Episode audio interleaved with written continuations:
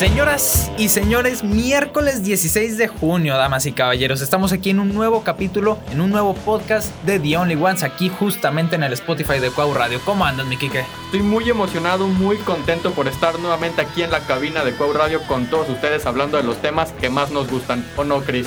Claro que sí, ya tenemos, si no me equivoco, dos o un poco más de dos capítulos que no veníamos a grabar aquí. Por fin estamos de regreso. La verdad es que estoy muy emocionado porque hay algunas noticias interesantes que vamos a platicar durante el programa.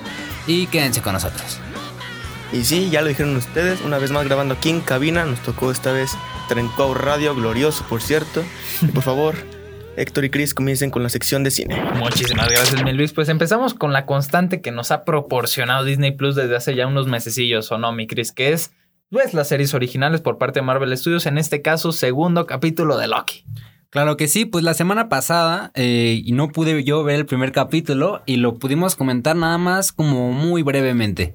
Por en esta ocasión, como les había prometido, ya me vi el, primer capítulo y bueno, ahora esta semana que se estrenó el segundo capítulo, pues también ya lo he visto. Y déjame decirte que sí me gustó, creo que tiene varias cosas positivas de las que ya estaremos hablando en, un en breve, pero también tiene algunas cosas con las que todavía no logro conectar completamente, pero bueno, ahorita lo analizamos. Va, que va. Fíjate que yo sí discrepo un poco con tu opinión, porque yo creo que es un segundo capítulo muy sólido, que sí resulta un poco inferior a lo que es el, piloto con el que arrancó la serie, pero yo creo que la dinámica, eh, sobre todo la dinámica entre Owen Wilson y Tom Hiddleston, tanto Loki como Morbius o Mobius, eh, la verdad es que me parecen dos personajes fascinantes. Loki ya lo habíamos tenido la oportunidad de explorarlo en, en, varias películas del MCU, pero ahora ya está teniendo un desarrollo muchísimo más vasto. Y por parte del personaje de Owen Wilson, yo creo que es justamente este actor el que le aporta un carisma brutal, un carisma muy, muy característico, a final de cuentas, de este actor que en cualquier película se le nota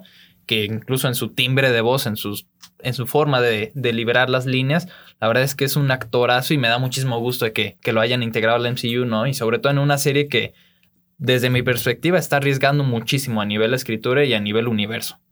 Pues sí, fíjate que a mí me gustó bastante este segundo capítulo. Sí tiene cosas muy interesantes, como lo es eh, el hecho de que ya vemos un poco más de la historia. Se queda, a lo mejor sí, justamente donde nos quedamos en el primer capítulo. A lo mejor algunos, eh, no se sabe si pasaron días, horas, ni nada. Entonces, ahí es una, alguna duda que queda. Pero sí ya vemos más eh, adentro en la historia, ¿no? Todo lo que está sucediendo. Me gusta, espero que sigan manteniéndolo así la serie. Y bueno, déjate platico que no me gustó. El primer capítulo me encantó porque veíamos a un Loki, pues sí, bien destrozado, pero anterior a esto habíamos visto a un Loki empoderado, ¿no? Que acababa de pelear con los Vengadores, con todo este eh, ejército. pero ahora en este capítulo yo estoy viendo un personaje completamente diferente. Y es que ya es un personaje que simplemente busca hacer reír al público, creo yo, porque en distintas ocasiones me tocó ver a este personaje de Loki, por lo menos en este segundo capítulo, un tanto bobo, intentándolo hacer como que no sabe qué hacer, mintiendo de manera pues muy tonta, por decirlo de alguna manera. Y eso no me gustó tanto. Entonces creo que lo que el personaje que tuvimos en el primer capítulo y el que tuvimos ahora es completamente diferente. Digo, obviamente tenía que ser diferente por el hecho de que le spoilearon toda su vida. Pero pues creo que lo pudieron abordar de mejor manera, siendo que, no sé, se hubiera puesto un poco a lo mejor, un poco más maduro, no todo lo contrario, ¿no? Que ahora parece que por ejemplo, digo, podemos hablar con spoilers en este punto. Sí, ya es miércoles, yo creo que ya todo el mundo se debe pegar la vicia de su vida. O no como Luis, que no le importa la serie. Entonces, tú dale, tú dale. Sí, y por ejemplo, hay una escena, estamos hablando de Loki, ¿no? Y pues Loki es poderoso, tiene pues poderes, es muy hábil. Hay una escena para el final del primer, de este segundo capítulo en la que pelea con un humano que pues básicamente es nada más controlado por el otro Loki, pero al final de cuentas es un humano, no tiene super fuerza, no tiene nada. Y la verdad es que se ve muy vulnerable este protagonista que es Loki. Tengamos en cuenta que fue entrenado por Odín en conjunto con Thor, tiene poderes de teletransportarse, de, de cambiar de, aspecto, y la verdad es que ahí lo golpean como si me estuvieran enfrentando a mí. Entonces, eso también como que no me cuadra, pero bueno, veamos y espero, bueno, más bien lo que pienso es que debió ser así, porque algo nos tienen preparado o que por solamente si se hiciera de esta manera puede ocurrir lo que se viene, pero veamos. Sí, sí, estoy totalmente de acuerdo contigo. Siento que en esa escena también, o sea, seamos conscientes de que Loki no tiene armas. O sea, está, bueno, puro puño, pero sí tiene otras habilidades, la teletransportación. Igual y al ser controlada por el otro Loki o la otra Loki, que ahorita vamos a hablar de eso, siendo que puede que la persona poseída pues haya tenido un poco de poderes. Pero bueno, X, no estamos aquí para hablar de metaciencia en The Only Ones. Pero la verdad es que sí, me parece un, un segundo capítulo muy sólido con un final que yo creo que abre la brecha para el futuro de la serie de manera impresionante. O sea, tenemos esta revelación de que Loki que estamos persiguiendo no es él, sino ella. Y la verdad es que el diseño de personaje y la actriz que castearon, digo, no hemos visto muchísimo, pero yo quedé fascinado con, con ese final reveal. La verdad es que quisiera saber tu opinión. Oye, bueno, primero corrígeme. Aún en este punto de la serie, para la gente que nos escucha después de dos años, solo han salido dos capítulos. en este punto de la serie, aún no han dicho por qué hay otros Lokis o sí. Simplemente han dicho que pues hay otra variante que está suelta y pues quieren atraparlo, ¿no? Sí, como tal han dicho que, o sea, existe el multiverso y hay diferentes líneas de tiempo, pero como tal no han dicho el por qué esta variante está suelta, ¿sabes? Ah, o, de dónde sale, porque se supone que nada más era una línea, sí. ¿no? Entonces... Sí, sí, sí, está curioso. Falta que aclaren ese punto, pero sí, yo también me quedé sorprendido porque esperaba ver al mismísimo Tom Hiddleston, pues, dobles veces, tipo juego de gemelas. que de hecho se me hacía hasta tonto el hecho de que le pusieran una capucha tan oscuro, porque dije, bueno, si al final va a ser Loki, ¿para que nos lo tapan? Pero bueno, si va a ser alguien diferente, creo que ya tiene todo el sentido del mundo. Sí, fíjate que a mí me da muchísima curiosidad cómo van a resolver esta dinámica, porque, o sea, sí, son dos actores distintos. pero a final de cuentas se supone que es el mismo personaje tiene que tener por lo menos unas similitudes bastante, pues, agrandadas, tendría que decir. Y de hecho también cuando vemos poseídos a los humanos, vemos unos movimientos de manos bastante parecidos a los que haría Tom Hiddleston. Entonces, ese fue un detallito que me gustó y creo que va a estar muy interesante ver en el tercer capítulo. Y también quiero preguntarte qué te pareció el final, el final final, la última escena en la que vemos que Loki se va con la otra Loki. Ahí yo siento que respetaron muy bien la filosofía del personaje, porque si se hubiera quedado con Owen Wilson, la verdad es que sí estaría totalmente de acuerdo contigo y yo creo que la conversación del capítulo sería totalmente otra. Y, yo creo que la decisión de Loki de irse con la otra chavita es, es totalmente justificada. ¿Por qué? Porque es un personaje, a final de cuentas, que siempre va por la curiosidad, siempre va por el qué puedo hacer yo para seguir explorando este tema y que a final de cuentas pues termina siendo un personaje egoísta, pero a final de cuentas es el, que, el Loki que amamos, ¿no? Sí, yo también, fíjate, para este punto del capítulo tenía muchísimas dudas de si se iba o no, o se quedaba, ¿no? Con, con la TVA. Pero, pues sí, también me sorprendió bastante y dije, ¿se irá o se queda? Afortunadamente, o bueno, veamos cómo resulta la serie, se ha ido y pues veamos en qué desemboca todas estas situaciones, que yo creo que en algo bueno, todavía nos quedan unos cuantos capítulos, si no me equivoco, van a ser seis en total. Sí que digo, cada vez son menos. Primero con WandaVision un poco más, con Falcon. Bueno, con Falcon igual fueron seis, la siguiente serie va a ser de dos, ¿o qué? Entonces. imagínate ahí un, un, cortometraje a lo Marvel. Pues ha habido. sí, los one shots, ¿no? Ajá, sí. Pero quién sabe, la verdad, lo que me está gustando es que se está expandiendo todo lo que es Marvel. Muchos igual decían, no, que ya con Endgame se acaba, se acaban las películas. Pero no, como que poco a poco empiezan nuevamente a construir su universo. Y aunque se hable del nuevo multiverso y eso, Creo que eso del multiverso va a ser el nuevo gran impacto, la nueva gran película que se viene. Igual y no en Spider-Man 3, que lo veo cada vez, cada día que avanza los rumores, aún lo siento más difícil. Sí. A lo mejor en algunos años, unos seis años y exagerando, pero creo que sí se puede ver algo. Justamente yo creo, y no sé si estés de acuerdo conmigo, yo creo que el multiverso son las nuevas gemas del infinito, ¿no? Es el nuevo MacGuffin que los fans están buscando constantemente en cada película. Y yo creo que está bien, es, es algo más grande totalmente. O sea, ya desde el primer capítulo de Loki justamente ya nos menospreciaron a las pobres piedritas. Entonces yo creo que el multiverso es el nuevo lugar al que debe de aspirar el MCU, el nuevo lugar al que deben de aspirar los fans en cuestión de teorías. Y, es algo que se antoja bastante interesante con Doctor Strange, con Spider-Man. Y bueno, Loki al parecer ya, ya lo está explorando desde su segundo capítulo. Entonces se vienen cosas grandes. Entonces, para recapitular, nos quedan cuatro capítulos de Loki que se, que se estarán estrenando igualmente cada miércoles. Nos quedan ya varias películas. Este diciembre ya sale por fin Spider-Man, eh, No Way Home. Por fin. Que recientemente se reveló ¿no? el nombre que sería en español Sin Regreso a Casa, pues tal cual y como es en, en inglés. Esperemos todo lo mejor de este universo. Los estaremos platicando en el siguiente capítulo. ¿Qué nos pareció el tercer eh, capítulo? el tercer episodio. Aunque suene redundante, pero sí aquí estaremos. Sí, así que pues, ¿qué te parece, mi Cris, si dejamos un poquito Loki de lado y comenzamos con las noticias de esta semana? Porque la verdad empezamos con una potente, ¿eh? porque se nos confirmó una película del Señor de los Anillos, una nueva cinta, pero lo interesante aquí es que es anime, con una animación anime y sobre todo que se va a estrenar en cines. Yo ya aquí veo la cara de repulsión de Kike, pero la verdad es que me parece bastante interesante la apuesta por ir a las salas de cine y no por los servicios de streaming, que es donde yo pensaría que se estaría estrenando una cinta como esta. La verdad es que eh, me llama muchísimo la atención y sobre todo por el hecho de que los creadores, creadores, una disculpa, de Dark Crystal van a estar detrás del proyecto, que es una serie que a pesar de que fue cancelada por su bajo rating, tuvo unas críticas maravillosas. Entonces yo, la verdad es que me muestro positivo y entusiasmado con este proyecto. ¿Qué te parece a ti? Mira, antes, si me hubieras dicho esta noticia a lo mejor hace unos dos años, hubiera querido increíble e imposible que se estrenara esta película en cines además y no solamente por medio de las plataformas.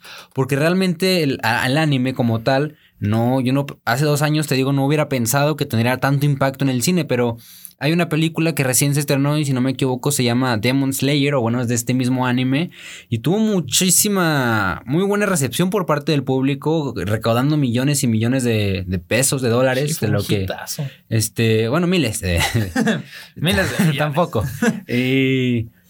Pero la verdad es que estoy muy impresionado, entonces creo que sería una gran apuesta volver a lanzar un producto anime y bueno, también tengamos en cuenta que si es dentro de este universo que es eh, El, Señor, de los, Anillos, pues va a estar, es un público muy amplio y también un público muy, ¿cómo le llaman? Pues eh, exigente, ¿no? Sí. Sí, sobre todo yo creo que es uno de los fanáticos más top. Digo, no le llegan algo como Star Wars, que ahí es prácticamente religión. Pero yo siento que el Señor de los Anillos sí, sí, es más que basta. Y sobre todo creo que como dices, son exigentes, pero tienen un campo de apertura bastante alto. Entonces yo creo que si les presentas un libro, obviamente es la fuente de origen. Una película te la van a, te la van a ver. Una serie ya está trabajando Amazon y hay muchísima expectativa. Y ahora una película anime, la verdad es que suena con una propuesta muy interesante que a final de cuentas para lo que va a servir y es para lo que los fans lo necesitan es seguir expandiendo este universo, ¿no? Porque ya tiene muchísimos años El Señor de los Anillos y yo creo que es una propiedad muy valiosa y que se puede seguir explotando en cualquier medio, ¿eh? Fíjate, un videojuego. ¿Hay videojuegos? Sí, yo, yo no hay videojuegos. De Lego. De los... Ah, bueno. Con ese tienes. no, bueno, parece que tienes para cubrir todas las películas. No, pero yo creo que, fíjate, les falta ese terreno por cubrir. Digo, que no sea Lego, que sea algo serio, pero la verdad es que estaría bastante interesante, ¿no? Aparte de esta nueva película que se va a estrenar, no sería pues continuación de las películas que hemos tenido, sino que sería 250 años antes de las primeras películas que salieron, lo cual también lo hace interesante pues para saber cómo era el mundo antes de conocer a estos grandes e icónicos personajes. Sí, sí, la verdad es que sí. Yo la verdad estoy bastante emocionado ya cualquier otra noticia, un primer vistazo, se los estaremos comentando en un próximo programa y qué te parece si nos vamos con la siguiente y es que tuvimos nuevos pósters de Hotel Transilvania 4 ya y la verdad es que, a ver, Aquí que lo veo disgustado, pero yo me muestro entusiasmado con esta cuarta entrega. La verdad es que soy fan de la primera. La segunda me parece meterlencas. Y la tercera me parece una tremenda basofia. ¿eh? Entonces, yo creo que con este primer vistazo que tuvimos hace un par de semanas de, Hotel Transilvania 4, que se llama Transformania, eh, y ahora estos pósters, la verdad es que me parece que la dinámica tanto de humor como de un posible eh, una posible trama emocional entre Drac y, y Johnny, pues podría estar bastante interesante, ¿no? A ver qué tal, como dices, la 1 yo creo que nos vino a sorprender a todos porque se trataba de un hotel que albergaba a todas las grandes criaturas eh, clásicas del mundo era algo del terror. Original, era algo original. Entonces, aparte Drácula, como el, el, dueño de la casa, la hija y la historia de Johnny, la verdad es que es un peliculón. Sí. Luego, como dices tú, la segunda, pues digo yo, está bien porque pues es como para saber qué pasó un poco después de sus vidas. Tuvieron hijos, murciélagos y humanoides. Entonces estuvo interesante. La tercera, fíjate que ya ni siquiera la fui a ver al cine, ya me esperé que saliera en digital para verla en mi casa mucho mejor. Y bueno, ahora que tenemos esta entrega, la verdad, dudo que vaya yo a verla a cines, la verdad. Voy a esperarme igual nuevamente a que salga en digital. Pero a ver qué tal. Fíjate que esta me llama más la atención que cuando se estrenó la tercera, porque Mucho. en esta entrega vamos a ver cómo serían los monstruos clásicos que ya mencionamos, pero en la vida real, si hubieran sido humanos. Y cómo serían los humanos. eh, Monstruos. monstruos, ¿no? Que va a estar bastante interesante. Se ve que va a estar cómica. Tiene ahí algunos destellos en el tráiler que, como bien mencioné, ya salió hace algunas semanas. Pero a ver qué tal. Te digo, a lo mejor si hubieran estrenado esta como la tercera, eh, la saga seguiría incluso un poco más viva que ahorita, porque Sí. ahorita como que es que la tercera sí fue un bajón terrible y que- aunque amamos la saga, no nos gustó bastante. No, no, o sea, es que justamente con la tercera parece que es una película que iba directo para DVD. O sea, la verdad es que se ve mediocridad en su mayor expresión. y con esta cuarta entrega, la verdad, traen propuesta. Mira, yo no les pido una película digna de Oscar. Pero si me van a divertir, yo quiero que me echen unas buenas carcajadas, ¿sabes? Eso es a lo que voy.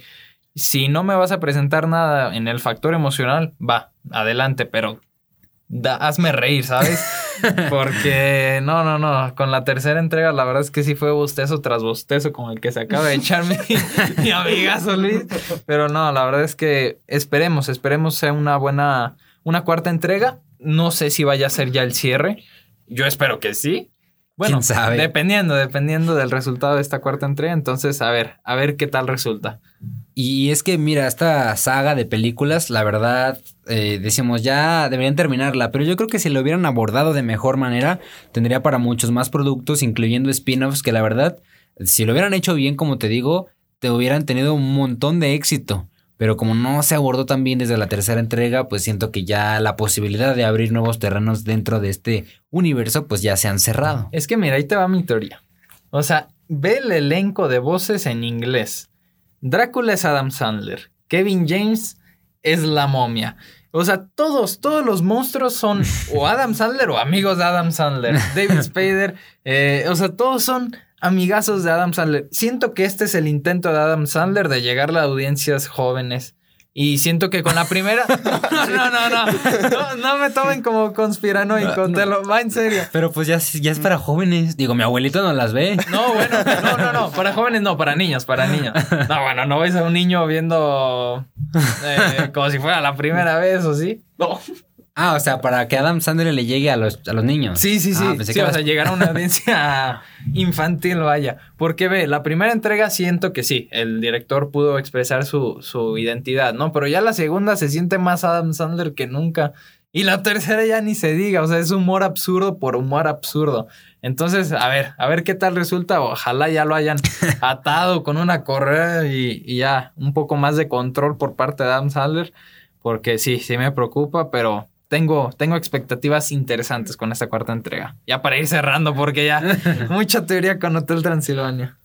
Y pues también ya como última noticia, última noticia, eh, nos vamos con iCarly. Ya habíamos platicado de, de esta serie, de este remake hace algunos programas, pero es que ahora por fin ya creo que para cuando se estrene este, este capítulo, ya se estrenó la serie, porque si no me equivoco se estrena ya mañana, pero para los que nos escuchan... No, no se puede antes, pero para los que siguen Avenida Geek, por ejemplo, ya podrán Cierto. ver que ya compartimos que, se, que salió a la luz la intro, ¿no? De la Sí. serie, que la verdad qué buena intro, yo me la vi y la verdad es que estaban llegando recuerdos y recuerdos. Se utiliza la canción original de la serie de iCarly con la- una intro bastante parecida, nada Sí. más que ahora en vez de un blog en internet, pues claramente se ve que son redes sociales, el teléfono y tal. ¿Te gustó? Sí, sí, la verdad es que me pareció una muy buena intro. Justamente apela muchísimo a lo que es la nostalgia. Y quisiera preguntarte, mi Chris. Yo creo que iCarly ya se está convirtiendo en la nueva The Voice de The Only Ones porque todas las semanas estamos trayendo noticias. No, no, no, ¿cómo que no? Ese nivel de profundidad, de violencia. O sea, de verdad ya todas las semanas estamos trayendo noticias que cuando se anunció que el póster, que Janet McCarthy no iba a estar, ahora ya tenemos intro. Y yo digo que estaría chido, pues no sé si la vayan a liberar toda la temporada de un jalón o vayan a estar estrenando un capítulo por semana. Yo creo que va a ser... Sí, el es una otra semana. Sí, entonces pues estaría interesante estarla comentando aquí entre todos, porque yo siento que ya es una, una serie más, pues para todo el público, ¿no? No es Loki que a Luis le aburre. Entonces, la verdad es que estaría bastante interesante ver la dinámica. Yo sé, aquí que tú eres fan de iCarly, o eras fan de iCarly, ¿no? Soy todavía, soy, soy. ¿Te ves identificado en Freddy? No, no sé si Luis puede hacerlo. Yo sí. Todos, todos. Quiero ser Gibby. No, no va a estar, no va a estar. Oye, si no han Sí, dicho nada de Gibby. No, Yo dijeron no que lo he iba a visto. estar. Pero. Pero no lo han un cameo. desmentido. Exacto, Exacto. exacto. ¿Eh? Sí, no, Que digo, ya también está bien grande el actor. Bueno, digo, bien grande todos, ¿verdad? Pero sí, el actor ya también. sí. Digo, ya no. creo que se quite la playera enfrente de todos. No, yo digo Sería algo sí. bastante incómodo y tomando en cuenta que ya son veinteañeros. Este, De dos metros ya. Sí, bueno, no, aparte está bien grande. Jerry Traynor se puso el traje de bebé otra vez, entonces. Ah, a ver qué que, tal. que justamente Jerry Traynor, que es otra noticia que salió esta semana, ya dijo que la serie se iba a apuntar a un público mucho más adulto, que, que va a haber temas con relaciones sexuales. Entonces, digo, no creo que se vayan al punto explícito, pero yo creo Mm. yo no sabía que iban a tocar este tipo de temas, me parece interesante. Y pues a final de cuentas es ver estos personajes con los que crecimos en un nuevo contexto, ¿no? Que es a final de cuentas nuestra actualidad o un poquito más de años en adelante. Y también pues supongo que si la vimos cuando nosotros éramos chavos, o sea, más, más niños, pues ahora que crecimos adolescentes y así, pues va para ese público, para Sí. la gente que ve Carly, pero para los adolescentes y que puedan entender este tipo de humor y de, pues de temáticas. Que me parece un punto muy acertado por parte de Paramount y no sé si Nickelodeon está involucrado, DVD, Sí, de alguna sí. forma, pero me parece un punto muy acertado porque hay muchísimas propiedades que, con las que nosotros crecimos e intentan traerlas de vuelta para un público muchísimo más joven, en lugar de enfocarse a nosotros, que fuimos los, el, el punto mayor, ¿sabes? Bob Entonces, Esponja. Bob Esponja, no, ni me empecemos con Bob Esponja porque me enojo. Pero sí, la verdad es que yo estoy totalmente de acuerdo con lo que hizo Paramount y yo estoy más que emocionado con esta, con esta nueva propuesta de iCarly que ya estaremos comentando el próximo programa, ¿no? Si es que se nos permite. Claro que sí, pues con esto podemos dar como finalizada la sección de cine. La verdad es que me encantaron las noticias del día de hoy y bueno, como cerramos con iCarly, ojalá y ya para la siguiente semana ya se haya liberado el primer capítulo y a- a- pues, pues esperamos también que ya lo hayamos visto. Tanto Loki como iCarly ya lo estaremos platicando, review, opinión aquí con todo el crew de cine. Bueno, obviamente Chris y yo. Y la verdad es que nuevamente un honor, mi Chris, platicar contigo de estas noticias del capítulo. La verdad es que se vienen cosas grandes, un- unas noticias bastante interesantes el día de hoy. Y qué bárbaro, mi Rodri. Gracias por prender el aire acondicionado porque ya se siente la presencia de Enrique González con la sección de deportes. Dale, hermano. Muchísimas gracias, Héctor. Y la verdad, también aquí en la sección de deportes vamos a tener noticias espectaculares porque ya arrancó la Eurocopa, la Copa América. La selección mexicana preolímpica y mayor siguen con sus juegos de preparación y precisamente vamos a arrancar esta sección de deportes platicando acerca de la selección mayor ya que empataron 0 por 0 ante Honduras. No sé si tuviste la oportunidad de ver el partido, Chris, contra Honduras, el partido. Claro que sí, y bueno, pues la verdad, la verdad, ya no hay que pedirle mucho a, nuestro, a nuestra selección, a el Tri. Yo la verdad esperaba un, un- no una goliza, pero pues sí un partido más movido, no un Sí, 0-0-0, que la verdad, pues qué sorpresa, pero para mal, ¿no? Porque digo, pues Honduras no es el gran equipo o un equipo tan competitivo como lo ha sido México en los últimos años. Y bueno, pues no se vio un resultado tan claro, tal vez no era un partido tan importante para la selección y no le pusieron el empeño que merecía. Pero bueno, pues ahí tenemos, ahí tienen a todos los aficionados de- del fútbol mexicano, pues criticándolos. Sí, totalmente. Esperemos que les vaya de la mejor manera en sus próximos dos juegos de preparación, que son de cara a la Copa Oro, que ya es un torneo totalmente oficial. Y de igual manera, la selección mexicana preolímpica tuvo su último partido de preparación en España, luego de vencer 3 por 2 a Australia en un buen partido de fútbol donde Australia tuvo las oportunidades más claras. Sin embargo, pues México sacó la casta y pudo conseguir la victoria de 3 por 2. Y como ya les mencionaba, también comenzó la Copa América después de muchos rumores, porque recordemos que se iba a jugar previamente en Colombia y en Argentina. Sin embargo, por diversos problemas se tuvo que cambiar de sede a Brasil. Y cabe resaltar que evidentemente la selección de Brasil abrió el torneo derrotando 3 por 1 a Venezuela. El siguiente partido fue la victoria por la mínima de Colombia 1 por 0 ante Ecuador. Argentina, donde juega Lionel Messi, donde cabe resaltar, anotó un golazo de tiro libre, de tiro libre, perdón, empató 1 por 1 ante Chile y también Paraguay derrotó 3 por 1 ante Bolivia. Cabe resaltar que el día de mañana iniciará la jornada número 2 de la Copa América. Y de igual manera tuvimos el arranque de la Eurocopa porque ya concluyeron los partidos de la jornada número 1. Estén al pendientes de The Only Ones porque les voy a platicar de todo lo que está sucediendo en la Eurocopa conforme las diversas jornadas. Comenzamos con el partido de Italia que derrotó 3 por 0 a Turquía. Gales empató 1 por 1 ante Suiza. Finlandia derrotó 1 por 0 a Dinamarca y aquí voy a hacer un pequeño paréntesis porque tristemente en el minuto 43 Christian Eriksen, jugador de Dinamarca, precisamente sufrió un paro cardíaco en el partido. Muy triste lo que sucedió porque estuvo incluso el suspenderse la Eurocopa por esta noticia. Sin embargo, pues pudo estar de la mejor manera después de ser atendido por los médicos de la selección y esperemos que tenga una pronta recuperación, pero muchos rumores afirman a que ya no podrá seguir jugando al fútbol. Y de igual manera, en, en otro resultado, Bélgica derrotó 3 por 0 a Rusia, Austria 3 por 1 a Macedonia del Norte. En otro gran partido, Holanda derrota 3 por 2 a Ucrania. Inglaterra que consiguió su primera victoria en toda su historia en la Eurocopa derrotando por la mínima 1-0 a Croacia. República Checa que derrotó 2 por 0 a Escocia. Hasta el momento la sorpresa se la ha llevado Eslovaquia porque derrotaron 2 por 1 a Polonia. España y Suecia que empataron sin goles 0 por 0. Y en el grupo de la muerte, es decir, en el grupo F, donde están Portugal, Francia y Alemania, precisamente vamos a comenzar con Portugal porque derrotaron 3 por 1 a Hungría después de una destacada actuación de Cristiano Ronaldo, que cabe resaltar se convirtió en el primer jugador de la historia en disputar cinco Eurocopas, además de que se convirtió en el máximo goleador de este torneo. Entonces, Cristiano Ronaldo sigue demostrando que es uno de los mejores jugadores de la historia y también en ese mismo grupo se enfrentaban para muchos el mejor partido de esta Eurocopa hasta el momento, Francia contra Alemania, donde terminó con victoria 1 por 0 para el equipo de Francia. Y ya que hablamos un poco acerca de los resultados, vámonos rápidamente con las noticias del fútbol. Y es que según los últimos rumores, Sevilla estaría interesado en el extremo mexicano Irving Lozano para la próxima temporada. Incluso se menciona que ya hubo una oferta formal de los españoles al Napoli. Sin duda ver al Chucky Lozano en un equipo mejor, de mejor calibre, se podría decir de alguna manera, en el Sevilla puede ser un poco más representativo para todos los mexicanos. No sé tú, Héctor, cómo lo veas. No, estoy totalmente de acuerdo contigo. Yo creo que el aspecto de la representación a lo largo de los años siempre ha sido muy importante, sobre todo para los mexicanos, que siento que el factor nacionalista lo hemos ido perdiendo poco a poco. Yo siento que, por ejemplo, los americanos tienen un, un sentimiento más de América y todo este eh, aspecto muchísimo más arraigado a, sus, a su educación desde muchísimos años. Siento que aquí en México hemos perdido un poco ese factor y siento que el aspecto de la representación, ya sea por parte de los músicos, por parte de los directores, actores o en este caso futbolistas, siempre ha sido clave. Y bueno, más que orgulloso por este jugador que bueno, ahora está teniendo la oportunidad, si no me equivoco, en Sevilla, acabas de mencionar. La verdad es que es una oportunidad de oro y esperemos tenga el mejor desempeño que se pueda, ¿no?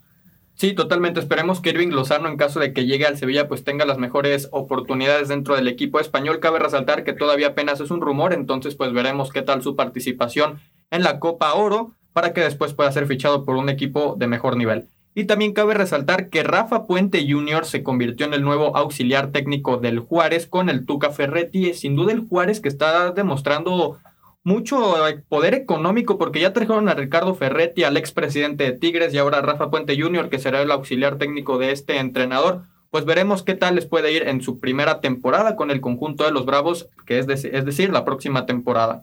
Y también cabe resaltar que Nicolás Ibáñez se convirtió en nuevo jugador del Pachuca. Cabe resaltar que los Tuzos adquirieron el 50% de la carta del jugador y el Atlético de Madrid se quedará con el otro 50% y de igual manera se confirmó la fecha para el Juego de las Estrellas de la Liga MX contra la MLS.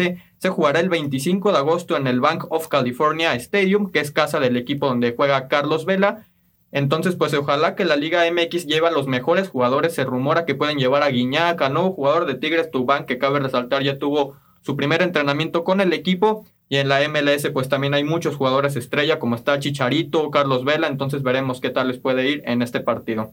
Y de igual manera, hablando un poco más acerca del fútbol mexicano, Johan Vázquez renovó con Pumas hasta el 2023, así lo confirmó el equipo universitario mediante una publicación en redes sociales, donde también mencionaban que están muy contentos de retener al que para muchos es un jugador con bastante nivel en la defensiva. Esperemos que le vaya de la mejor manera en Pumas y que posteriormente pueda tener el brinco hacia el fútbol europeo. Y de igual manera, Esteban Andrada se convirtió en nuevo portero de los Rayados de Monterrey para la próxima temporada y cabe resaltar que llegó procedente del Boca Juniors. Por fin el conjunto regiomontano pudo conseguir al portero que tanto necesitaban porque recordemos que la temporada pasada con Hugo González en el arco había sido bastante criticado por sus actuaciones dentro del terreno de juego. Eh, por eso en este mercado de fichajes el conjunto de Monterrey estaba buscando algún portero de alta calidad Incluso se mencionaba que podían contratar al del Atlas, a Camilo Vargas. Sin embargo, no llegaron a un acuerdo los equipos y entonces Rayados se vio a la urgencia de traer a Esteban Andrada, que también es un porterazo de los mejores del fútbol argentino. Esperemos que rinda frutos aquí en el fútbol mexicano. Y de igual manera, el América hizo oficial su segunda incorporación de cara a la próxima temporada. Se trata de Fernando Madrigal, que llegó al conjunto azul crema y cabe resaltar que llega procedente del conjunto de los Gallos Blancos. Y de igual manera, Rogelio Funes Mori es oficialmente naturalizado mexicano y ya puede ser convocado a la selección de México. Te pregunto, Chris, ¿tú estás a favor de que se convoquen a jugadores que no son 100% nacidos en México? Está extraño, es una decisión muy difícil porque bueno, el futbolista se siente mexicano, ¿no? Y él quiere ser mexicano, pero sí está extraño que le den la oportunidad, por ejemplo, a estas personas de jugar cuando hay otros que a lo mejor sí son mexicanos, mexicanos desde nacimiento y no pueden entrar, ¿no? O sea, digo que es como una cuestión de quitarle su lugar. Pero por otro lado podemos verlo en otros deportes, ¿no? Como lo es en el boxeo. Andy Ruiz no es totalmente mexicano, pero se siente mexicano y cada vez que pelea, pues pelea por México. Entonces, una decisión muy complicada, pero creo que lo más correcto pues sí sería dejarlo jugar ya que pues está, como dices, naturalizado o como lo quieran llamar, pues ya se hizo mexicano, entonces creo que es una decisión correcta y que pues aparte ya está hecho, ¿no? Digo, ya no se puede quitar. Sí, totalmente. Pues veremos qué tal le va Rogelio Funes Mori, porque se menciona que el Tata Martino oficialmente ya lo puede convocar de cara a la Copa Oro y lo quiere lo quiere llevar a ese torneo. Sin embargo, muchos mexicanos están en desacuerdo ya que tan solo lleva un gol en siete partidos y el Chicharito lleva siete goles en siete partidos. Y cabe resaltar que el Chicharito pues está peleado con el Tata Martino desde el 2019. Entonces considero que es una decisión bastante polémica, pero pues esperemos que tome la mejor decisión para el futuro de la selección mexicana. Y de igual manera, Arturo Vidal, este mediocampista chileno que ha estado en muchos equipos importantes dentro del fútbol europeo, entre ellos Juventus, Barcelona, Bayern Múnich, y es que volvió a mencionar que quiere jugar para el América. Las palabras del mediocampista chileno fueron las siguientes. Quiero jugar en el América, me encantaría ir, pero necesito que el interés sea de las dos partes. Entonces no sé qué está esperando el conjunto del América para contratar al que para muchos puede ser el mejor fichaje del fútbol mexicano.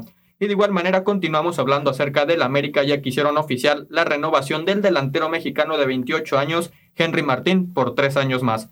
Y de igual manera, hablando un poco acerca de los naturalizados, se mencionaba que Santiago Ormeño quería ir con la selección mexicana, ya que también tiene descendencia de México. Sin embargo, ya fue convocado a la selección de Perú para esta Copa América, por lo que el delantero de León ya no podrá participar con la selección de México como se rumoreaba.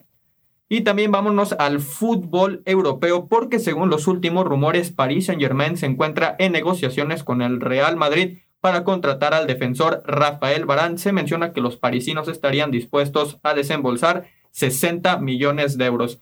Considero que es una suma bastante accesible para el conjunto del PSG, que para, para mí es el equipo que más dinero tienen en todo el fútbol. Entonces, pues el Real Madrid veremos qué hace porque actualmente, hoy, el día de hoy, se hizo oficial que Sergio Ramos ya no continuará como defensa del Real Madrid después de 16 años de carrera donde consiguió 22 títulos prácticamente no llegaron a un acuerdo económico para su renovación y por eso el, jugador Sergio Ramos deberá buscar algún otro equipo donde, donde, se menciona que puede ser en el Sevilla o incluso en el ya mencionado PSG. Y de igual manera, Gianluigi Buffon está muy cerca de regresar al Parma, firmaría hasta el 2023 y cabe resaltar que el portero italiano de 43 años inició su carrera en este equipo hace 26 años. Sin duda ver a Buffon ya con 43 años es bastante histórico. Estoy viendo la cara de Héctor que de verdad ya está grande el portero para jugar al fútbol, sin embargo ha demostrado gran nivel dentro del fútbol. Y también cabe resaltar que Juventus y Atlético de Madrid llegaron a un acuerdo para extender la sesión de Álvaro Morata por una temporada más, estará hasta, hasta el 2022, por lo que sin duda es una buena contratación para la Juventus, ya que tiene mucha experiencia dentro del equipo, sin embargo, actualmente con la selección de España no le está yendo de la mejor manera. Y para concluir un poco con lo que está sucediendo dentro del mundo del fútbol, vamos a hablar de los que para muchos son los tres mejores equipos actualmente, el Real Madrid, Barcelona y Juventus.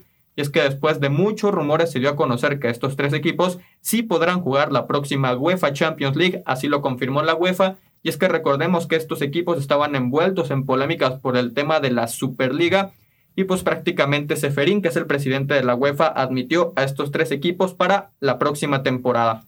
Sin duda, como ya lo comentaba, es polémico lo que está sucediendo actualmente con el tema de los jugadores en, las elecciones, porque recordemos cuando llegó el tema de la Superliga, muchos mencionaban que iba a ser castigos fuertes para todos estos que estaban involucrados en el tema de este torneo. Sin embargo, considero que ya prácticamente es un tema totalmente cerrado. Considero que sí se va a hacer en un futuro porque es muy importante, pero bueno, veremos qué sucede. Y también cabe resaltar, hablando de otro deporte de la NFL, que los equipos se presentaron a los campos de entrenamientos obligatorios donde cabe resaltar varios jugadores han optado por no ir. Pueden ser por lesiones o temas salariales. Los jugadores que no decidieron ir a entrenar por algunos temas salariales o situaciones externas son el cornerback de Miami, Javier Howard, que cabe resaltar él es por temas salariales, al igual que el esquinero de los Patriotas, Stephon Gilmore, Aaron Rodgers, que prácticamente lleva un año peleado con el conjunto de los Packers por los, por los malos drafts. Y Jamal Adams también, que es un jugador bastante bueno, que también ha decidido no ir a los campos de entrenamiento con el equipo de los Seahawks. Te quiero preguntar rápidamente, Héctor, si estás de acuerdo con que los jugadores, pues prácticamente es un, es un berrinche por no, por no, no les quieren pagar mal los equipos ¿Tú estás a favor de que no, no se presenten a entrenar por estos temas? No, no, yo creo que el factor del profesionalismo es algo que aplica en cualquier trabajo, o sea, ya seas deportista, ya seas artista, yo creo que el profesionalismo se debe mantener en todo aspecto y sobre todo la responsabilidad, ¿no? Porque tu responsabilidad no es solo con el sueldo, sino con un equipo, con un director técnico, con unos compañeros. Entonces yo creo que eso, fíjate, el único referente que tengo en este aspecto de, desde perspectiva propia, pues justamente esta serie Club de Cuervos en la que constantemente, pues el ego de los mismos jugadores no, no les permiten ver más allá de su propia persona y, y, no ver este aspecto de la colaboración, ¿no? Como equipo, que a final de cuentas son. Y yo creo que eso algo es, es algo que se ve reflejado constantemente en nuestro día a día, no solo en los deportes. Entonces yo creo que es algo en lo que se debe trabajar educar también por parte de los directores técnicos de, de hacer ver a sus jugadores que son no, no, son una sola persona, sino son todos cuando mientras estén en el tanto en el campo de juego como fuera. Entonces, yo creo que ahí es una parte errónea por parte del jugador. Sí, totalmente. Veremos qué pasa con el futuro de estos jugadores. Esperemos que regresen de la mejor manera de cara a la próxima temporada de la NFL. Y de igual manera vamos a hablar un poco acerca de la NBA y de la MLB. Vamos a comenzar con el, con el básquetbol, ya que siguen los partidos de las semifinales de conferencia. Cabe resaltar que el día de ayer Nets derrotó a los Bucks para adelantarse en la serie 3 por 2. También la otra semifinal de la conferencia este es Hawks contra 76ers, que hasta el momento está empatada 2 por 2. Los Suns, que ya hablando de la conferencia oeste, barrieron prácticamente la, la serie 4 por 0 ante Nuggets por lo que el equipo de Suns clasificó a la final de conferencia y en la otra semifinal de la conferencia oeste entre Clippers y Jazz está empatada 2 por 2. Por lo que el primer equipo clasificado a la final de conferencia son los Suns, que sin duda han demostrado un espectacular nivel defensivo a lo largo de esta postemporada. Y de igual manera, nada más para mencionarles que se mantengan informados de los partidos de béisbol de las grandes ligas, ya que día a día tenemos los partidos más importantes, sobre todo en el tema de la MLB. Y ya para cerrar con la sección de deportes del día de hoy, vamos a platicar un poco de la UFC. Y es que el día sábado Brandon Moreno logró el título, el primer título de la UFC para México, ya que logró conquistar el título Mosca en la UFC 263. ¿Tú qué consideras acerca de otro logro para los mexicanos, Héctor? No, es, es justamente el punto que estamos platicando, ¿no? El, factor de la representación. Ya lo habíamos platicado también en anteriores programas con el Checo Pérez, ¿no? Que está haciendo pues un símbolo a final de cuentas y que justamente está presentando una perspectiva de México que, perdona si me equivoco, pero por lo menos yo no había visto sobre todo en este ámbito de los deportes, ¿no? Porque en el cine ya habíamos visto con Del Toro, Iñárritu, Cuarón una representación muchísimo más latina, pero en los deportes la verdad es que la había visto prácticamente nula. Si acaso los representantes Chicharito, Carlos Vela. El Canelo también. El Canelo, claro está. Que de hecho para muchísimos en, en Europa está siendo el mejor eh, boxeador de toda la... Por lo menos actualmente. Sí. Eh, y la verdad es que yo estoy totalmente de acuerdo, pero qué curioso verlo y qué orgulloso de, ver ahora en este aspecto de la UFC, que es un deporte que, bueno, yo no, yo no sigo, eh, pero la verdad es que es, es justamente especial ver ese tipo de representación. Sí, totalmente. Considero que Brandon Moreno tuvo un espectacular momento dentro de, de la UFC 263, consiguiendo el primer título de UFC para México, entonces esperemos que siga cosechando logros individuales. ¿Tú, Chris, qué opinas acerca de, de la victoria de Brandon Moreno en, en, el primer título de UFC? Pues da mucho orgullo que sea mexicano. De hecho, pues varios deportistas y famosos o gente influencer aquí en México comenzaron a compartir la noticia de que pues había ganado, ¿no? Este momento en el que dice viva México y todo el mundo le grita. La verdad es que es muy emotivo y qué bueno que se estén logrando grandes cosas, como ya lo dijo Héctor. Se hacen ya grandes cosas en el boxeo. Ya hemos visto a grandes futbolistas en, en- de México, como lo es el Chucky. También estábamos hablando la otra semana del Checo Pérez. Y bueno, ahora a este gran ganador de la UFC, pues creo que también hay que darle su respectivo reconocimiento. Sí, totalmente, pues esperemos, como ya lo mencionaba, que siga cosechando logros en toda su carrera dentro de la UFC. Es un peleador joven esperemos que siga teniendo éxitos dentro de toda su carrera. Y con esto prácticamente cerramos con la sección de deportes del día de hoy para dar de comienzo sin duda la sección más polémica del programa de The Only Ones. Donde más sección- madrazos hay. Exacto, a la sección de videojuegos a cargo de Luis Dueñas. Adelante, Luis. Muchísimas gracias, Kike. Y sí, quiero empezar con una noticia prácticamente Rockstar. Esta sección ya parece más Rockstar que video- de videojuegos, Por fin, pero por fin. Es una noticia triste para los jugadores de Xbox 360 y PlayStation 3, Ya me voy, ya me voy, ya me voy. ya que anunciaron de que los servidores de GTA V Online serán cerrados a partir del 16 de diciembre para Xbox 360 y PlayStation 3. ¿Tú qué opinas, Héctor? Acaban, para todos los que nos están escuchando, acaban de escuchar una tragedia, señoras y señores, en No la, tanto así. La verdad es que sí, porque. No, no, la verdad no. porque la verdad es, eran unos servidores que ya estaban muy descuidados, se los digo por experiencia. Ya había prácticamente puro hacker con 20 mil millones de dólares en su cuenta, nivel mil. O sea, yo entraba, justamente me lo prestó un, un primo, el, el GTA V, y dije, ah, va, voy a instalar el online, a ver qué tal está. Yo con mis cero dólares, no, no, o sea, me caían aviones del cielo, no, una barbaridad. Ya, la verdad es que es justo y necesario que esta, que esta sección se cierre. Por lo menos digo, obviamente el, el factor modo historia siempre va a estar disponible Sí. en el juego. Es un, uno muy interesante y que de hecho también, por ejemplo, en el modo historia, pues puedes aplicar tus truquitos, ¿no? Con ciertos códigos en el control Ajá. que, le cier- que le agregan un cierto dinamismo para por si estás jugando solo, a final de cuentas. Si me dejas agregar algo rápidamente, Luis, por favor. También quiero mencionar que prácticamente llevan como tres años sin tener actualizaciones de los Sí, DLCs. Entonces, pues por eso creo que Rockstar ya optó por no seguir con el Grand Theft Auto 5 Online. Puede ser una pista para el GTA 6, ¿tú qué opinas? Ah, ya viene el conspiranoico. Pues sí. Igual es una pista para un online en PlayStation 5. O sea, eso va- va a estar oficial. Eso ¿no? sí. van a oficial. cerrar unos servidores para pues abrir un poco de terreno para, lo- para el PlayStation 5. Se viene el GTA 6, ¿no? Ay, a ver, a ver, suéltale, Luis, suéltale. Algo así, o sea, bien dijeron que ya los servidores, pues como tal, Rockstar ya no les ponía atención, Sí. como la PlayStation 3 y Xbox 360. Y la última actualización creo que fueron los golpes de las instalaciones y creo que sí, y ya, ahí murió. No, y es que resulta en una inversión prácticamente ya innecesaria, ¿sabes? Porque Sí. justamente te comento, ya prácticamente no hay personas humanas jugando, o sea, ya hay puro hacker ahí que la verdad no sé ni qué hacen ahí, ¿verdad? Porque al final de cuentas, pues es hacker contra hacker, el, ¿dónde quedó la diversión, no? Y sí, la verdad es que estoy, estoy de acuerdo, aunque me duele un poco en la decisión de Rockstar, estoy de acuerdo. Oye, también otra coincidencia, el Grand Theft Auto 5 remasterizado para Play 5 precisamente y Xbox, el, nuevo- el nuevo Xbox que no sé cómo se llama, también estará estrenado por esas fechas, ¿verdad? Como por el 12 de diciembre más o menos. Entonces, Eh, pues es una coincidencia.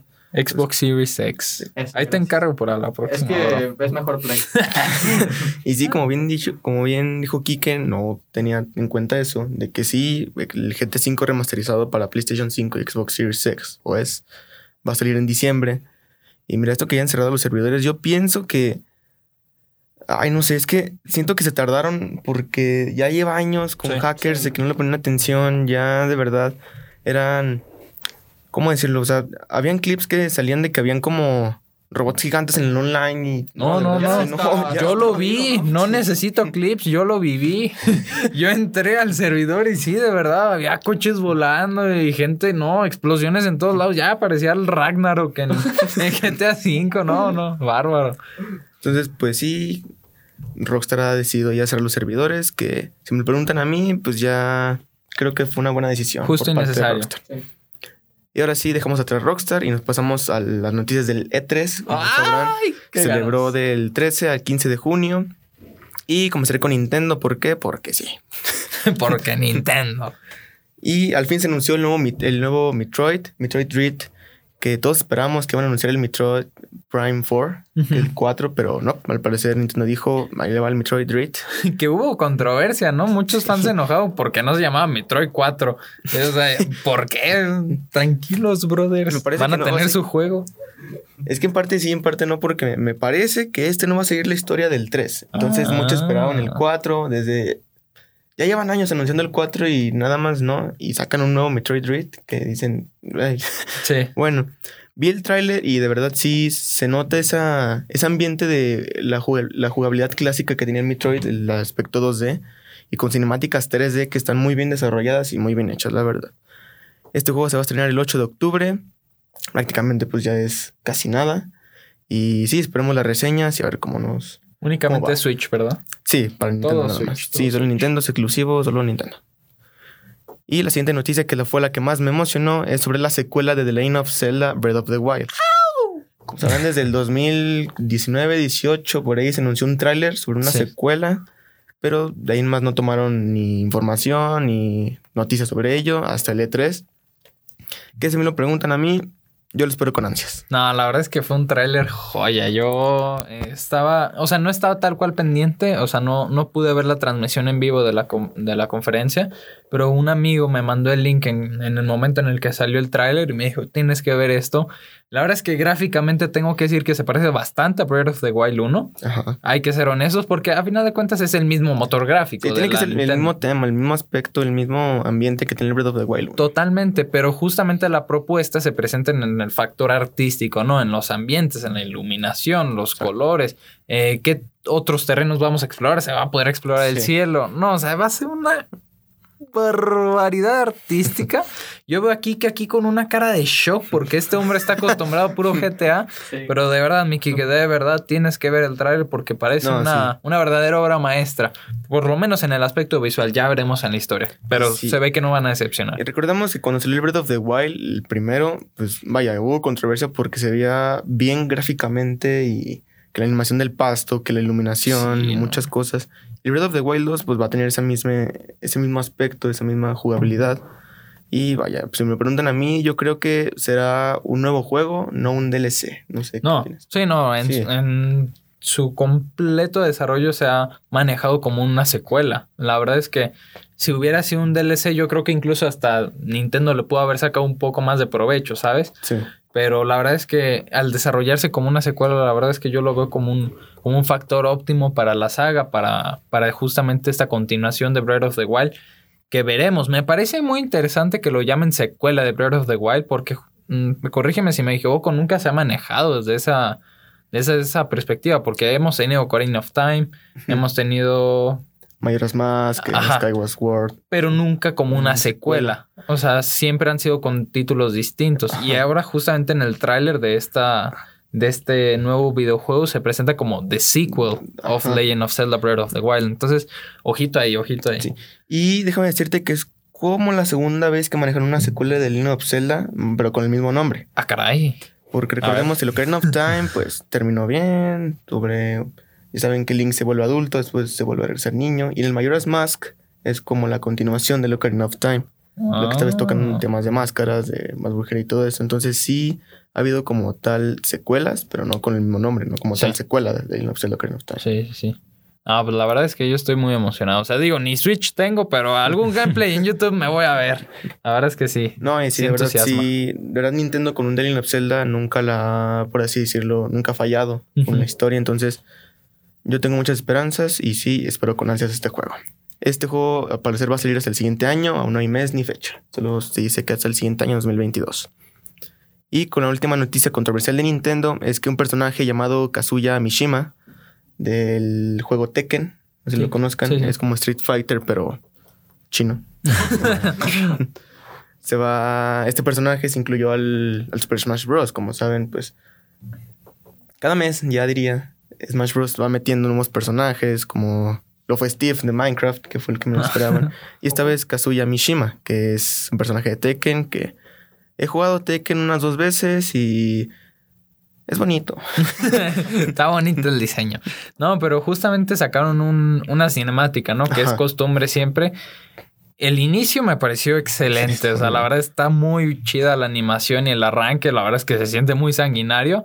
Pero luego, pues ese gameplay. Y para serte honesto, yo que he jugado Super Smash Bros. en tu consola, no me parece nada fuera del otro mundo. O sea, no veo ningún fatality, no veo ningún movimiento especial. Así que tú digas, wow, merece mi dinero. La verdad es que no. Y sí, y hubo muchas comparaciones con Ryu, el personaje que también de Street Fighter, que también está en. Super Smash Bros. Incluso el mismo creador de Tekken hizo como una broma, porque salió un arte conceptual en donde sale este personaje, el Kazuya, agarrando a Ryu, como tirándolo de un. ¿Cómo se dice? Alcantilado. Sí, sí, una cantidad. Y ya se me hizo gracioso y pues nada, este personaje se incluyó a Super Smash Bros. y vamos a ver qué, es, qué personaje sigue. Y ahora sí dejamos de lado a Nintendo, nos vamos por parte de Xbox, que como sabrán pues ya desde hace mucho tiempo habían anunciado un nuevo Halo, el Halo Infinity, y al parecer en la E3 anunciaron no un tráiler como tal, sino era una cinemática sobre lo que iba a tratar el nuevo Halo Infinity. Prácticamente, pues lo que va a tratar es que el jefe maestro, Master Chief, buscará a Cortana, esta asistente personal que al parecer en el Halo 5, pues la perdió por completo. El Halo 5 no estuvo tan bueno, ¿sí? A partir del Halo 4 ya. En declive. Del 4. Porque sí, el Halo 4, pues hasta eso cerró algo bien, pero el Halo 5 Ah, ya. sí, sí fue muy malo. Pero Infinity promete mucho, la verdad. A ver, a ver qué ofrece. veremos. Digo, ¿se va a estrenar en Xbox Series X? eh, sí. Entonces ya va a tener un motor gráfico nuevo. Entonces ahí ya, por lo menos en el aspecto visual, va a sorprender. Esperemos. En eso sí, sí. Este juego va a salir en noviembre de 2021, específicamente en Xbox Series X. Ah, ya falta nada. Entonces, sí, o sea, la mayoría de los juegos ya saldrán estos años y no sé ustedes, pero yo espero con ansias ver este juego. La verdad es Claro, que y sí. jugarlo Yo, también. yo creo que han sido tanto Halo. Miren, ahí les van. A ver si están de acuerdo conmigo. Gears of War, Halo, Call of Duty y Battlefield, yo creo que son de los grandes exponentes en cuestión de shooters, ¿no? Eh, Por lo menos en primera. Ajá. eh, first person. First shooter. person shooter. Pero la verdad es que sí está, están, yo creo que son de las mejores sagas. Y digo, yo creo que a Call of Duty hubo una época en la que medio se me, se me cayó. Porque sí. justamente, o sea, sacaban un juego de manera anual Es muy repetitivo el Call of Duty ya. y ya no, ya no proponía nada. Justamente fue con Modern Warfare, creo que fue en 2014. Sí.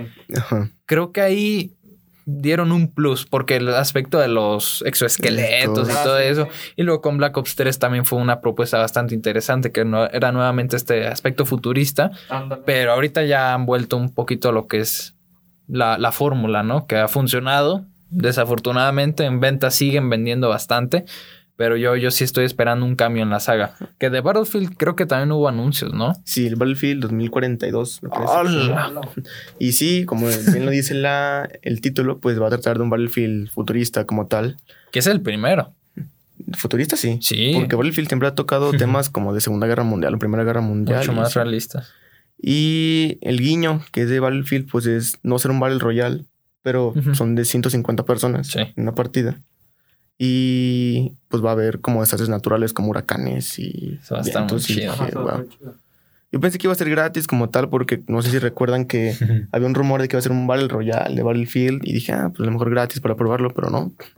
Yo digo que va a venir integrado pues junto con su... La costumbre, ¿no? Del modo historia. O sea, DVD. DVD. DVD.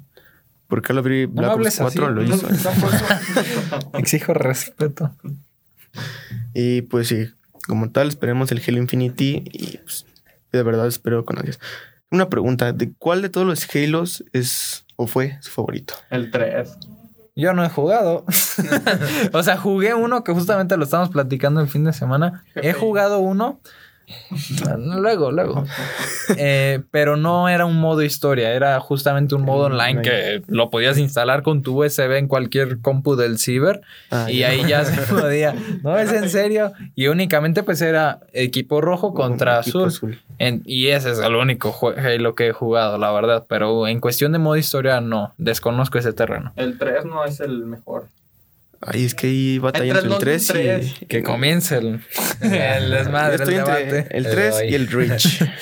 Halo Reach. Ah, Halo Reach he oído cosas muy buenas. Creo que el Halo Reach ha marcado una historia y ser una leyenda ese juego, la verdad. ¿Cuál es el juego en, en el que juegas como el villano y que justamente lo compararon muchísimo con The Last of Us 2, que hicieron esta dualidad con Ellie y Abby. Hay un Halo, o estoy hablando de Gears of War y me estoy confundiendo. Yo creo que de Gears of No, porque hay un- recuerdo que- Halo. hay Ah, un-. Hay un Halo en el que controlas al que termina siendo el villano. A ver, hay un 3, que es el Halo 3, pero hay un... No me acuerdo cómo se llaman los aliens. Ándale, son alien. Pero es tu aliado en ese juego. O sea, es como tal un parte de la... De la Pero los aliens son malos. Sí, pero este alien pues, nació malito y se pasa.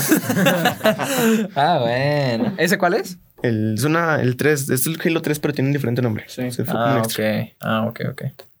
Y pues sí. Ese, ese es el mi favorito. Ay, sí. Porque se parece a The Last of Us 2. Ándale. Aburrido. Ay, pues sí. prosíguele. El Halo Infinite saldrá para noviembre en Xbox Series X. Y ya dejamos de lado a Halo. Y entremos a una noticia que me impactó bastante. No sé si recuerdan este juego llamado Dead Stranding. Sí. Dead Stranding, donde de Kojima no le suena. Bueno, Héctor sí, ti, ¿no? Colaboró Guillermo del Toro. Ahí sale Guillermo del Toro. Pues salió un actor de, no me acuerdo cómo se llama, el de El Walking Dead. Norman Reedus, el de Walking Dead, sí. Sí, el de la ballesta. protagonista. Y pues para empezar el juego se hizo una joya visual como jugabilidad, es un arte, pero en el E3 se anunció un nuevo juego de Death Stranding llamado Death Stranding Director's Cut. Que eso me parece rarísimo porque, o sea, Death Stranding en un inicio, o sea, el juego que ahorita hay en tiendas, lo hizo Kojima Productions o Kojima Studios. O sea, tiene el sello de Kojima que yo no sabía Sí, que sé. tu propio estudio te podía censurar. O sea, ¿te que- censuraste solito o qué? Es lo que iba a decir, o sea, Kojima Productions hizo este juego, pero Kojima dijo, no, yo quiero mi versión. No, Pero está- es tu empresa. Es rarito el chaval. Sí, no, es raro. Es raro Kojima. Digo, por algo se entendió con Guillermo del Toro. Son genios, pero para Sí. ser genios tienes que tener un cierto toque de locura, siento yo. Y la verdad es que son, han colaborado muchísimo. ¿Cuál- ¿Cómo se llama el EP que hicieron de terror? Este. No, la verdad no recuerdo. Silent Hill. Silent Hill Silent creo Hill. que es. Que es un exponente en el terror de los videojuegos. Que es, es simplemente un, un EP. Pero justamente colaboraron en Death Stranding. Que yo. O sea, yo no me atrevería a jugarlo porque sé que son horas y horas De y juego, horas de no, juego. sí, o sea, tienes que tener mucha paciencia en ese no, no, juego, no. O sea, yo creo que ahí fácil son. ¿Qué? ¿40 horas? No. No más. No, más, sí, sí, sí, me quedé corto. No, la verdad es que sí es una locura. Yo creo que a nivel visual es, el, Es lo que más destaco, pero como historia no sé qué tanto me puede aportar, porque sí, o sea, de tan extenso yo siento que me he de perder entre tantas teorías y entre tantas jaladas, porque el juego, el juego está fumadito, Miles, no me lo vayas a No, sí, negar. o sea, ni el propio Kojima entiende su Sí. juego. no, ese sí fue un exceso. Y ahora a ver con el director Scott, a ver. Sí, y bueno, pues si no saben por qué el juego es tan tardado, es porque eres como un repartidor que tiene que llevar pues paquetes a otros lugares, pero vas caminando. Un Uber en el apocalipsis. Con filosofía. Pero vas caminando y de verdad, no, no, no, o sea, debe tener paciencia en este juego. Sí. Es muy raro también y no sé, solo los raros lo entienden. Es de los es de los pocos juegos que debes de tener ganas de jugarlo Sí. para, para pasártelo. Porque muchas veces, pues el mismo juego como que te termina envolviendo y dices, órale, no tenía ganas, pero me terminaste Sí. atrapando. No, acá tienes que ir con voluntad, con ganas, con horas de sueño ya cumplidas. Y la verdad es que sí. sí. Se antoja, se antoja este Director Scott, que no sé qué tanto puede aportar, porque ya tenía la visión desde un inicio de Eso Kojima, sí. pero a ver. Y sí, pues no hay fecha como tal de este juego, solo será esperar a ver qué dice Kojima otra vez. y la siguiente noticia me sorprendió bastante y es un juego que yo de verdad espero, espero, perdón. es sobre un juego de Avatar, no sobre el anime, sino de esos gatos azules de dos metros. Gatos. Pues son gatos. ¿Sí? No. O sea, tienen aspecto... Eh, sí, sí, gatuno, gatuno, canino. Digo, fe- felino. Esos felinos azules, esos metros, que no se enojen, por parte de Ubisoft. Eso va a estar chido. Fíjate que yo llevo años, bueno, no años, meses, queriendo un videojuego de Avatar, pero del maestro del aire, del último maestro del aire. Porque es, o sea, es un. Y hay Lego. No.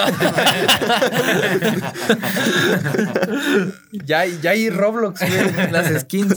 No, no, pero la verdad es que yo creo que es una propiedad con muchísimo potencial. O sea, pueden explotar. Son personajes que venden a montones. Sí. O sea, ¿qué niño no identifica al calvo con la flecha. O sea, todo el mundo. Pero a ver, ahora sí, hablando de, de este videojuego de Avatar, que es el de la saga de James Cameron, vaya. A ver qué hacen. A nivel gráfico, yo creo que tiene muchísimo potencial. O sea, ya lo vimos en No, las sí. películas. Eh, propuso muchísimo con tecnología 3D, mu- propuso muchísimo con tecnología motion capture. Y ahora yo creo que en los videojuegos, pues tienen una, un terreno de exploración y explotación brutal, ¿eh? Esta película fue hecha para hacer un videojuego. Como tal. Sí, O sea, cañón. Tiene un ambiente muy bueno, son aspectos buenos. La, o sea, el aspecto de la selva o de la jungla es, Es muy de videojuegos, sí. es muy Pues el videojugable. nombre de Avatar. Sí, ¿Cuál es tu avatar para jugar? Sí. Ah, neta. Y el título de este juego será Avatar Frontiers of Pandora. Ok. Fronteras de Pandora. Que, que ese es el nombre de la atracción, ¿no? En Disney, en Disneylandia. Algo de Pandora tiene. Continúa, Luis. bueno, yo con tal de aportar un dato curioso extra, pero bueno, prosigue. Este juego va a ser desarrollado o está siendo desarrollado por Ubisoft y será estrenado hasta el siguiente año en el 2022. Ubisoft es el que tiene fama de los bugs. Sí, Bugisoft. Ubisoft. Pues a ver, a ver qué resulta. Assassin's Creed y todo eso. Ojalá, ojalá resulte en un buen juego. Y nos vamos con una noticia que es sobre Square Enix, que de verdad no aportó mucho Square Enix esta vez, pero traje la que más importa. y es sobre un nuevo juego de los Guardianes de la Galaxia. Mm. Yo le tengo miedo. O sea, ya también lo habíamos platicado porque es un, un- o sea, es de la misma empresa que nos trajo hace un par de añitos o hace un año el Sí, videojuego de los, de los Avengers, de los Vengadores, que la verdad veo la cara de Chris y la verdad es que yo creo que es la cara de todo mundo porque pasó sin pena ni gloria ese videojuego, pésimas críticas y la verdad es que cayó bastante bajo. Yo creo que cuando cae un videojuego cae la reputación del estudio, ¿no? Eso Sí. lo vimos también con, con Cyberpunk, ¿no? Que es este CD Projekt. Project. Justamente el CEO de esta empresa dijo, podemos recuperar los bugs, pero no podemos recuperar la confianza de los fanáticos. Yo creo que eso pasó con Square Enix, que por lo menos a mí me perdió. O sea, yo creo que un videojuego de los Vengadores tiene un potencial brutal a nivel gráfico, a nivel historia, a nivel jugabilidad, y lo desaprovecharon totalmente en un videojuego genérico Sí. que bueno, los Guardianes de la Galaxia se ven interesantes, pero no, no le veo una vibra distinta al videojuego de Avengers. ¿Tú qué opinas? Mira, yo pienso que Square Enix, como tal, pues vio lo que hizo con Avengers y yo no creo que sea capaz de volver a hacer lo mismo. Vi el tráiler. ¿Crees? Hay tráiler ya Sí. de Guardianes de la Galaxia y tiene la misma jugabilidad como tal de Avengers, pero tiene esa gracia como es la película de los, de los Guardianes de la Galaxia, ese, esa comedia. tan- Ese sello de James Gunn, sí. Pues a ver. Y yo creo que Square Enix se dio cuenta y lo mejoró un poco por parte de historia. Entonces, Ojalá. Ojalá, Ojalá que eso es lo bien. que yo creo que más le afectó, ¿no? Al de Avengers. Porque en jugabilidad un juego, pues lo puedes aguantar, pero a final de cuentas lo que te mantiene es la historia. Sí, la verdad que sí. Y pues este juego saldrá el octubre, el octubre de 26, perdón, de este año como tal para todas las consolas, incluyendo las de PlayStation 4 y Xbox One. Entonces no nos queda más que esperar y ver qué es lo que hizo Square Enix. Y pasamos con la última noticia para ya cerrar con el programa. Se anunció un, nueva, un nuevo Forza Horizon. Forza, perdón, Forza Horizon Fuerza. 5. Fuerza. ¡Fuerza! Forza Horizon 5, que es este juego de coches, carreras, todo Juegazo. eso. Infravaloradísimo. ¡Ay, todos son iguales, Kike! No, es muy buen juego. Es un buen juego. O sea, son buenos juegos, Es, pues, pero... infravalorado. Pero lo único que aportan es el factor gráfico, ¿estamos de acuerdo? O sea, desde el primer Forza Ahorita que, lo, el... ahorita que lo te diga. Vas, vas, no me pegues, no me pegues. Argumentos. La cereza del pastel de esto es que va a ser en México. Es. Yes. A ver, ¿y tú ya atacando el juego? No, no, no, no. Yo ya había visto. Justamente me pareció bien interesante porque yo destaco. A ver, ¿qué? No te enojes. No, no me enojo. Lo que yo más le resalto a los Forza es, son sus gráficos. Visualmente Sí, son una pues, obra de arte. Y cada vez están más cerca de parecerse a lo que es la vida real. No, el chofer, el conductor. No, porque justamente, o sea, liberaron imágenes de las capturas aquí en, la, en, en México, no sé en qué ciudad. Y justamente guardé la imagen, se la enseñé a mi mamá y le dije, ¿es real o no? Y me dijo, sí. Y está, está cañón, No, porque está yo a mí también, si no me dicen que es Forza, yo digo, ah, pues sí, un turista tomó la foto X. No, Pero la verdad es que muy- sí está muy cañón. O sea, yo creo que a final de cuentas lo que delata que no es real, pues es el kilometraje, ¿no? En la parte inferior. Pero si lo ves así, pues yo creo que podrías estar viendo perfectamente un documental filmado con la parte trasera ahí del coche. O sea, está, está cañón. Y eso sí, en el trailer se mostró como tal una ciudad de Guanajuato. Ándale, cinco, entonces se viene un gran juegazo, eso sí. Sí. Y pues con esa noticia tan impresionante vamos terminando con el programa del día de hoy.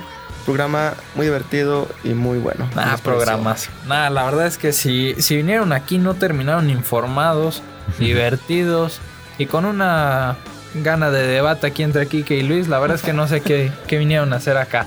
La verdad es que es un honorazo. No, bárbaro. Aquí, me- aquí Christopher me está enseñando una captura del Forza. Qué barbaridad. La verdad es que nuevamente un honor, mi Kike, un honor, mi Luis. Y te dejo la palabra, mi Christopher. Y nos estaremos viendo en la próxima semana. Muchas gracias, un gran programa y como siempre al final de cada capítulo yo les recuerdo que para cine, deportes y videojuegos solo hay unos. The, The only only ones.